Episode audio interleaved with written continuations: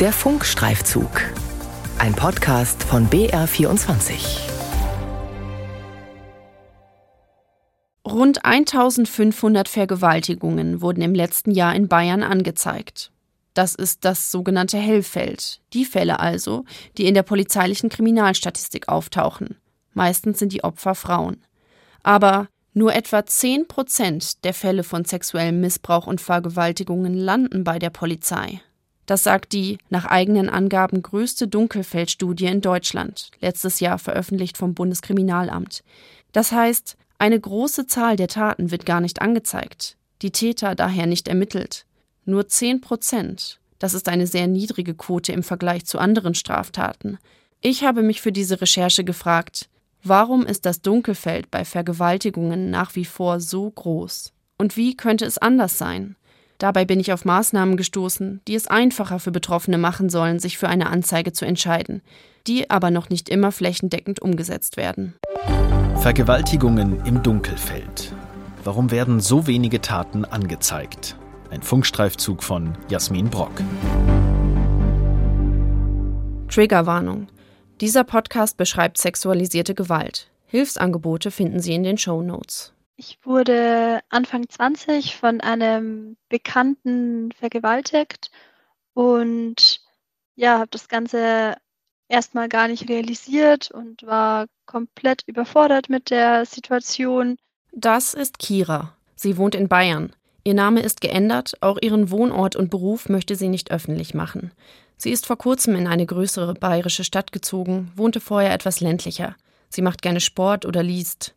Heute ist sie 27 Jahre alt. Die Tat, die sie beschreibt, liegt also rund sieben Jahre zurück. Sie hatte damals gerade ein Studium angefangen. Den Täter kannte sie etwa ein halbes Jahr. Sie waren öfter zusammen mit Freunden unterwegs. Kira sagt, sie habe ihm eigentlich vertraut. Das Ganze ist in einer Wohnung passiert, in einer WG. Währenddessen war auch ein WG-Mitbewohner anwesend. Aber ich bin mir nicht sicher, ob er was von der Tat mitbekommen hat. Kira und ich haben vereinbart, uns im Interview auf ihr Erleben nach der Tat zu konzentrieren und keine Details der Vergewaltigung hier wiederzugeben. Weil die Tat selbst nie strafrechtlich verfolgt wurde, ist sie auch nicht in Akten dokumentiert. Dort, wo Kira die Tat erlebt hat, in einer privaten Wohnung, passiert ein Großteil der Vergewaltigungen oder des sexuellen Missbrauchs, rund 70 Prozent. Das sagt die BKA Dunkelfeld-Studie mit dem Titel Sicherheit und Kriminalität in Deutschland. In etwa 16 Prozent der Fälle ist der Täter der Partner oder Ex-Partner, in über 40 Prozent ein Freund oder Bekannter. Mehr als die Hälfte der Täter stammen also aus dem privaten Umfeld, so wie bei Kira. Sie ist damals nicht zur Polizei gegangen. Warum? Für mich war das Ganze erstmal ein bisschen schwierig, weil ich dann auch noch die Pille danach nehmen musste. Also ich hatte so viele andere Probleme, dass ich gar nicht an eine Anzeige oder ja, dass ich einfach gar nicht darüber nachgedacht habe, weil es so viele andere Dinge gab, mit denen ich erstmal fertig werden musste. Scham, Schuldgefühle, Überforderung. Laut Beratungsstellen sind das typische Gründe, warum Frauen nach einer Vergewaltigung nicht zur Polizei gehen. Kurz danach oder auch mehrere Wochen danach und mehrere Monate hat man sich sehr unwohl in seiner Haut gefühlt. Ich habe mich sehr oft gewaschen, man hatte sehr wenig Selbstwertgefühl und ja, es ging einem einfach nicht so gut. Man hatte das Gefühl, dass man nicht gut genug ist.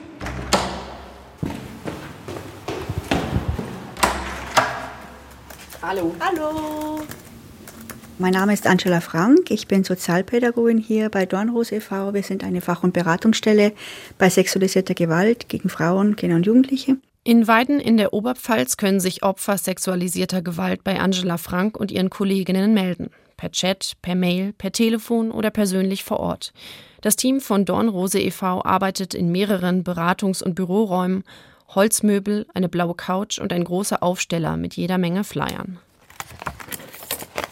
Manche kommen eben, um Informationen zu bekommen, wie könnte eine Anzeige ablaufen, was wird auf sie zukommen vielleicht auch die Informationen, welche Unterstützung können sie bekommen. Die Beratungsstelle berät weder gegen noch für eine Anzeige, so Angela Frank. Wir stehen hinter der Entscheidung jeder Frau oder jedes Jugendlichen oder Kindes. Es ist eben wichtig, dass die Betroffenen für sich die Entscheidung fällen können, weil die müssen ja auch den Prozess durchgehen. Die Sozialpädagogin hat eine eigene Statistik für Don Rose e.V. aufgestellt. Je nach Jahr sind es hier etwa die Hälfte der Frauen, die anzeigen. Das sind deutlich mehr, als die Dunkelfeldforschung annimmt. Natürlich die Frauen und Jugendliche, die uns aufsuchen, die haben ja schon einen Schritt gewagt, uns eben zu kontaktieren. Das ist schon mal was. Viele schweigen darüber. Es wird überhaupt nicht über die Erlebnisse geredet. Aber eben wenn die uns aufsuchen, dann ist der erste Schritt schon mal getan. Aber laut Dunkelfeldforschung nehmen bei Sexualdelikten nur wenige professionelle Hilfe in Anspruch. Auch Kira hat anfangs lange geschwiegen. Also ich habe das am Anfang erstmal komplett für mich behalten habe mit niemandem darüber geredet, eben weil ich es am Anfang auch noch gar nicht realisiert habe und habe das alles sehr ähm, runtergespielt und habe das dann erst relativ spät, also erst so, ich kann mich gar nicht ganz genau mehr daran erinnern, aber ungefähr so ein Jahr später dann meinen Freunden, also ein paar engsten Freunden erzählt und auch meiner Familie. Erst dann, also ein Jahr nach der Tat, sagt Kira, wäre sie womöglich bereit gewesen, die Tat anzuzeigen aber dann wäre wahrscheinlich die Beweislage auch nicht mehr so griffig gewesen. Die Beweislage, das ist oft ein kritischer Punkt bei sexualisierter Gewalt. Ein Besuch bei Antje Brandes. Sie ist seit rund 25 Jahren Opferschutzanwältin in diesem Bereich, vertritt also die Betroffenen, die sich zu einer Anzeige entschlossen haben. Also wir haben es ja hier mit einer sogenannten Aussage gegen Aussage-Konstellation zu tun. Das heißt, ganz oft sind die einzigen Beweismittel, die zur Verfügung stehen, irgendwelche Indizien und vor allen Dingen eben die Aussage der Geschädigten des Opfers. Die Täter würden oft sagen, es sei einvernehmlich gewesen. Sie hätte es auch gewollt. Und dann muss natürlich auch ein Gericht sich überlegen, wem traue ich jetzt mehr oder welcher Aussage traue ich mehr, welche Aussage ist meines Erachtens die echte, die fundierte, wenn die sich widersprechen. Bewusste Falschanschuldigungen von Frauen, das merkt Anwältin Brandes an, habe sie in ihrer jahrzehntelangen Tätigkeit extrem selten erlebt. Wohl aber, dass angezeigte Fälle mangels Beweisen gar nicht erst vor Gericht verhandelt werden. So etwas hatte auch Kira im Hinterkopf. Man hat halt einfach immer Angst, dass einem nicht geglaubt wird, dass man das Ganze sehr detailliert wiedergeben muss und letztendlich, dass es einem danach schlechter geht, als wie davor, obwohl es dann ja eigentlich nach einer Anzeige besser gehen sollte. Opferschutzanwältin Antje Brandes kennt diese Bedenken. Aber Sie müssen sich vorstellen, dass es natürlich für jeden ganz furchtbar ist, wenn er über sein Innerstes, seine intimsten Gedanken, Erlebnisse etc. berichten muss und noch dazu über welche, die er nicht freiwillig erlebt hat. Aber wir wollen alle in unserem Rechtsstaat, in unserer sozialisierten Kultur und Gesellschaft, dass Täter von Sexualdelikten überführt und auch bestraft werden.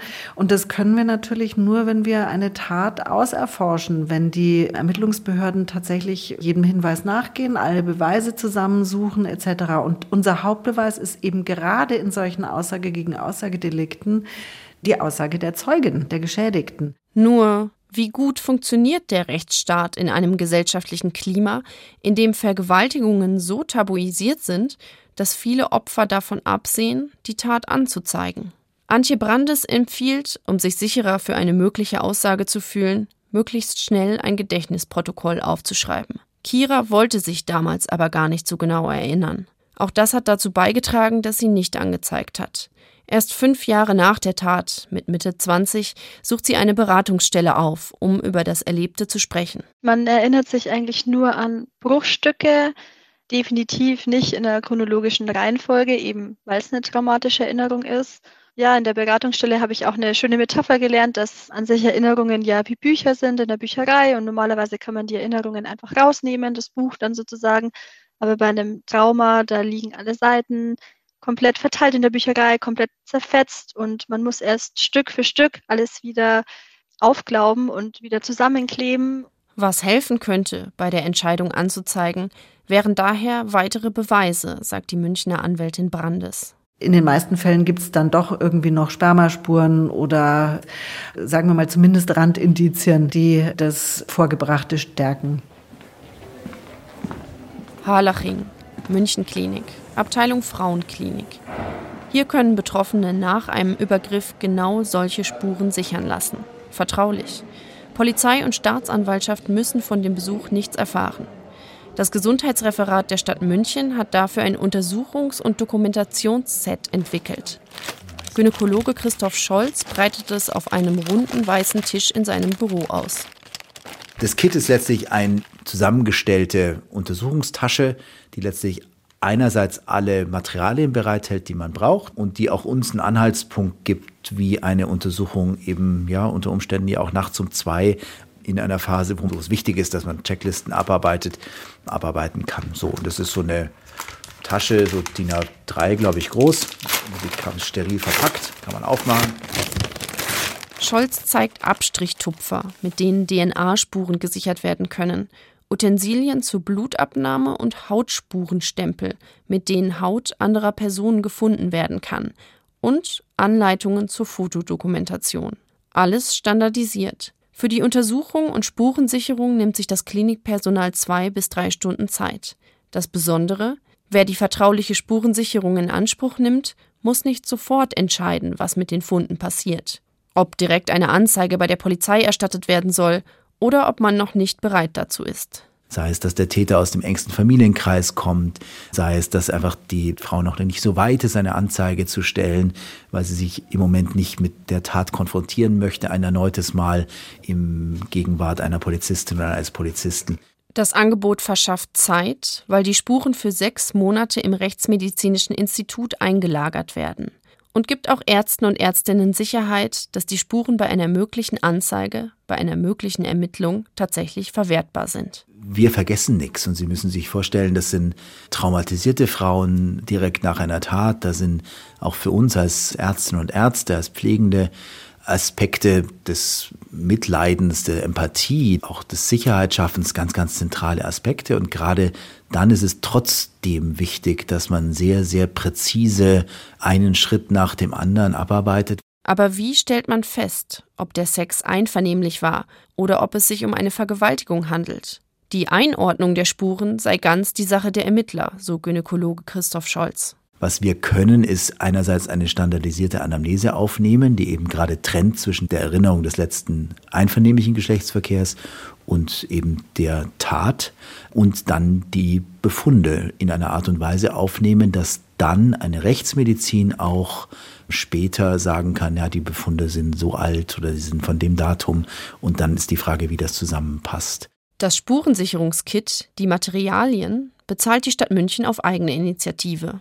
Auch Angela Frank von der Beratungsstelle Dornrose in Weiden in der Oberpfalz kennt das Konzept der vertraulichen Spurensicherung, gibt aber zu bedenken, dass die nächsten Kliniken, die das anbieten, in Nürnberg sind, Erlangen bzw. in München und die betroffenen Frauen einen ziemlich langen Weg auf sich nehmen müssen. Noch wir hoffen, dass es jetzt flächendeckend gesichert werden sollte, dass dann in nächster Zeit auch bei uns in der Nähe sowas angeboten wird. Denn seit 2020 ist diese vertrauliche Spurensicherung im Sozialgesetzbuch vorgeschrieben und müsste eine Kassenleistung sein, keine Serviceleistung einzelner Einrichtungen oder Kommunen.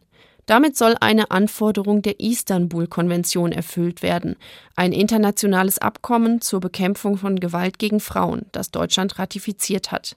Die Bundesländer sind also angehalten, Verträge mit den Krankenkassen zu schließen. Als erstes Bundesland hat Niedersachsen die Vorgabe umgesetzt. Und Bayern? Das bayerische Gesundheitsministerium schreibt auf BR-Anfrage, ein Vertrag sei fast unterschriftsreif. Bisher konnte allerdings, Zitat, keine Einigung zwischen Krankenkassen und Leistungserbringern bezüglich der Höhe der jeweils zu vergütenden Fallpauschale erzielt werden. Es geht also ums Geld. Es sei wichtig, dass die Leistungserbringer, das wären zum Beispiel Krankenhäuser oder niedergelassene Gynäkologinnen, die Spurensicherung wirtschaftlich vornehmen könnten, schreibt das Ministerium. Man rechne aber damit, dass ein Vertrag im ersten Quartal 2024 zustande komme. Wenn Frauen sich entscheiden, eine Vergewaltigung anzuzeigen und wenn es zu einem Verfahren kommt, wäre eine weitere Entlastung, wenn ihre Zeugenaussage bei Gericht auf Video aufgezeichnet und im Gerichtssaal abgespielt werden würde. Auch das ist seit 2019 gesetzlich vorgeschrieben, vorausgesetzt die Betroffenen stimmen der Videobefragung durch einen Richter zu. Diese Neuerung habe viele Vorteile, so Opferschutzanwältin Brandes. Die Geschädigte sitzt, also die Zeugin, ja, die sitzt in einem Zimmer nur mit dem Richter, einer Begleitperson, dem Anwalt, also ihrer Anwältin und sonst mit keinem. Da ist kein fremder Verteidiger des Täters dabei, der Täter sowieso nicht, Staatsanwaltschaft, Praktikanten, die sind alle ganz woanders. Das helfe aus Sicht der Betroffenen auch bei der Aussage gegen Aussage-Konstellation. Ich weiß, dass es oftmals so ist, dass die Geschädigte, wenn sie dem Beschuldigten persönlich nicht gegenüber sitzt, deutlich freier aussagen kann. Aber wird diese audiovisuelle Vernehmung auch umgesetzt? Das bayerische Justizministerium schreibt dem BR, Amtsgerichte könnten entsprechende Videotechnik auf Anfrage ausleihen. Fest ausgestattet seien bisher 50 von 77 Amtsgerichten und zwei von 22 Landgerichten. Wie oft in den vergangenen Jahren diese Technik in Verfahren wegen Vergewaltigung eingesetzt wurde, dazu liegen dem Ministerium keine Daten vor. Überforderung, Angst, Scham, Erinnerungslücken und Verdrängung, die die Aussage schwierig machen, keine Möglichkeit, die Beweise zu sichern. Das sind bisher Gründe, eine Vergewaltigung nicht anzuzeigen. Dass Kira das nicht gemacht hat, darauf blickt sie mit gemischten Gefühlen zurück. Klar, es ist auf der einen Seite ein bisschen schade, dass man es nicht gemacht hätte, aber auf der anderen Seite bin ich auch froh, dass ich den ganzen schwierigen Prozess nicht mitmachen musste. Nachdem sie eine Beratungsstelle aufgesucht hat, hat Kira für einige Zeit eine Selbsthilfegruppe organisiert. Heute geht es ihr besser, sagt sie. Ich konnte auch für mich einen äh, Schlussstrich ziehen. Man wird zwar nie vollständig geheilt, aber man hat einfach jetzt Methoden und Gedankenanstöße bekommen, wie man dann in den Situationen besser umgehen kann. Zum Täter, der aus ihrem Bekanntenkreis stammte, hat sie damals sofort den Kontakt abgebrochen, gehofft, dass sie ihn nicht in der Uni sieht. Mittlerweile ist er weggezogen, vermutet sie. Viele Vergewaltigungen bleiben also im Dunkeln. Aber immerhin, die Zahl der Anzeigen ist zwar auf niedrigem Niveau, aber sie steigt von Jahr zu Jahr. Vergewaltigungen im Dunkelfeld. Warum werden so wenige Taten angezeigt? Ein Funkstreifzug von Jasmin Brock. Redaktion Ina Kraus und Veronika Wagner.